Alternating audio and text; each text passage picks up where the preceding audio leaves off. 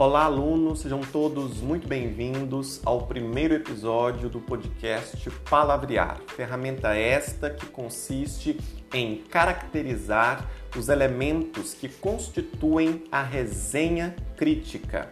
A resenha que é o gênero textual por excelência que estaremos analisando neste terceiro bimestre. Para tanto, se faz necessário percorrer algumas de suas principais características. A primeira delas, defender um ponto de vista sobre determinado assunto. Fundamenta o ponto de vista com argumentos. E tem a seguinte estrutura básica: introdução, que consiste em uma ideia principal, desenvolvimento, que recepciona e congrega argumentos, e conclusão, onde haverá uma confirmação da mesma ideia supracitada na introdução. Apresenta também uma linguagem que se submete às variedades linguísticas dentro da padronização da nossa língua é produzido de modo pessoal, portanto há uma autoria, né? e esse autor se coloca em primeira pessoa ou de forma impessoal, assumindo a terceira pessoa. Há palavras e expressões que introduzem opiniões pessoais, considerando, na minha opinião, gostaria de lembrar que, penso que, entre inúmeros outros exemplos.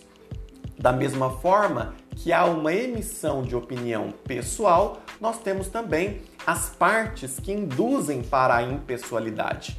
É provável que, é possível que, não se pode esquecer de que, etc.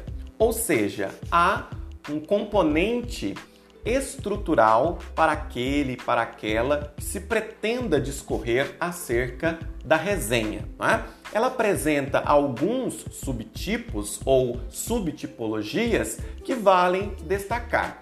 Os mais conhecidos é a resenha acadêmica, que se subdivide em três: resenha crítica, resenha descritiva e resenha temática. Ou seja, eu tenho algumas particularidades que nós, enquanto estudiosos de língua e o nosso podcast Palavrear, se ocupa justamente dessa finalidade de aguçar os sentidos e as significações. Vejamos então do que se trata a resenha crítica.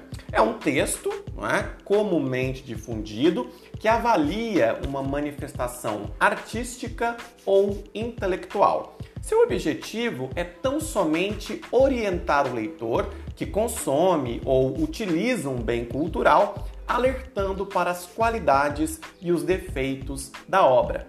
Conta, para além disso, com os saberes especializados do resenhista, ou seja, daquele que produz uma resenha, e com sua argumentação para convencer o leitor a conhecer ou não esse bem cultural, que pode ser um livro, um filme, uma exposição, um CD, dentre outras possibilidades. Portanto, como vocês podem perceber, a resenha crítica ela se ocupa necessariamente de emitir um juízo de valor sobre um determinado aspecto de cunho artístico. Na própria ilustração se percebe notadamente né, as múltiplas variedades de objetos que podem se submeter a essa análise oriunda de um resenhista.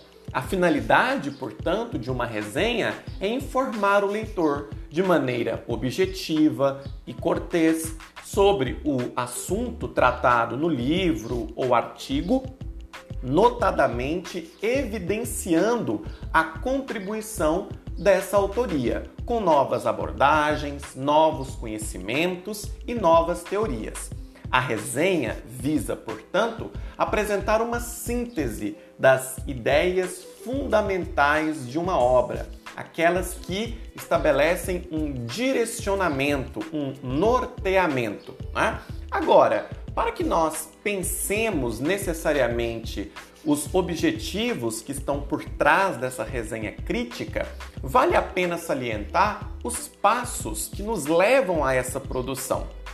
O primeiro, sem sombra de dúvidas, é identificar a obra, é? ou seja, é necessário que eu faça uma incursão pelos dados bibliográficos essenciais do livro, do artigo ou até mesmo do filme que você pretende resenhar.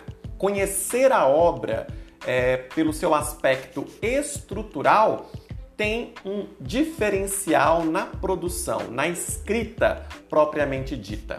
Apresente a obra, né? situe o leitor descrevendo em poucas linhas todo o conteúdo do, do texto a ser resenhado.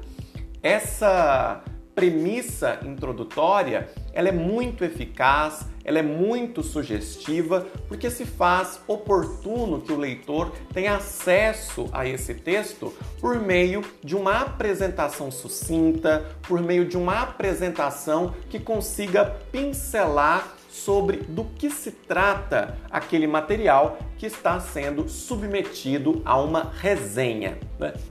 Paralelo a isso, descreva a estrutura, não é? Fale sobre a divisão em capítulos, em sessões, sobre o foco narrativo ou até de forma mais sutil, se for oportuno, o número de páginas do texto completo. É? Essas informações criam um imaginário muito convidativo a esse leitor, a esse receptor. Descreva o conteúdo. Aqui em si, utilize de 3 a 5 parágrafos para resumir claramente o texto resenhado. Portanto, percebam que essa resenha ela é direcionada, ela é objetiva, não pode ser prolixa, não pode ser excessivamente descritivista. É necessário que eu tenha uma certa praticidade, um certo pragmatismo quando estiver produzindo essa modalidade de texto. Analise de forma crítica. Ou seja, se eu estou produzindo um parágrafo de 3 a 5 né, ao longo da extensão do próprio texto, eu preciso me ocupar acerca dessa crítica. Portanto, nessa parte, você vai dar a sua opinião, argumentando, fazendo comparações ou até mesmo se utilizando de explicações por meio do ponto de vista. Agora sim, dê asas ao seu senso crítico. Então, em um primeiro momento, se apresenta o conteúdo por trás do livro, por trás do artigo, por trás do filme, para que subsequentemente você possa emitir um juízo de valor. A crítica, ela sempre virá como um apontamento, como uma percepção de leitura. É? Frequentemente, nós temos uma visão muito equivocada muito distorcida do que seja produzir uma crítica, não é? Porque frequentemente se veicula que a crítica ela é de cunho depreciativo, de cunho pejorativo. É? Entretanto, vale salientar e reiterar que a resenha ela tem um objetivo de oportunizar uma reflexão, que não apenas de quem produziu o texto original, mas daquele que estará construindo uma leitura e uma releitura da mesma. E por fim, recomendar a obra. Se você já leu, se você já resumiu e por conseguinte, já emitiu a sua opinião, agora é a hora de analisar para quem o texto é realmente útil. Mas qual a sua finalidade? Para tanto, utilizar elementos tanto de cunho social ou até mesmo pedagógico, baseando-se na idade, na escolaridade e na renda. São fatores que estimulam notadamente a performance, a escrita, o envolvimento por trás de quem recepciona esse texto. Né? Falar da identificação do autor também se faz necessária, não é? Só que nesse ponto, cuidado. Aqui você fala quem é o autor da obra que foi resenhada e não o autor da resenha, que no caso será você, aluno e aluna. Né? É necessário que nós pensemos a autoria também dando enfoque a quem originalmente produziu aquele texto E, para tanto, posso falar brevemente da vida e de algumas outras obras do escritor ou pesquisador.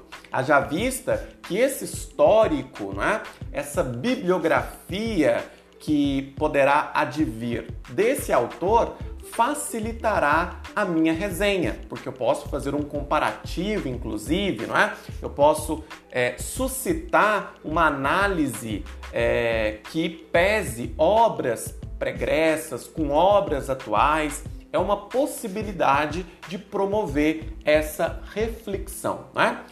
Assine e identifique-se que seria o ponto chave, o ponto de finalização desse texto. Agora sim, se estamos diante do último parágrafo, você vai escrever seu nome e falar algo, né? Como estudante do ensino fundamental 2, do Colégio Estadual da Polícia Militar, Unidade José Carrilho. Você vai se identificar, não é? Então é fundamental que esse texto ele não perca essa noção é, preliminar, introdutória, de que a autoria ela é de suma importância. Né? Haja vista que nós percebemos né, que esse texto ele vai difundir uma ideia, ele vai potencializar um argumento e, para tanto, é sempre é, salutar que haja esse autor, que haja esse indicativo, certo? Para maiores informações, Acesse o GR8, onde haverá material complementar, bem como nos horários de atendimento por WhatsApp. Encerra-se aqui o primeiro episódio do podcast Palavrear.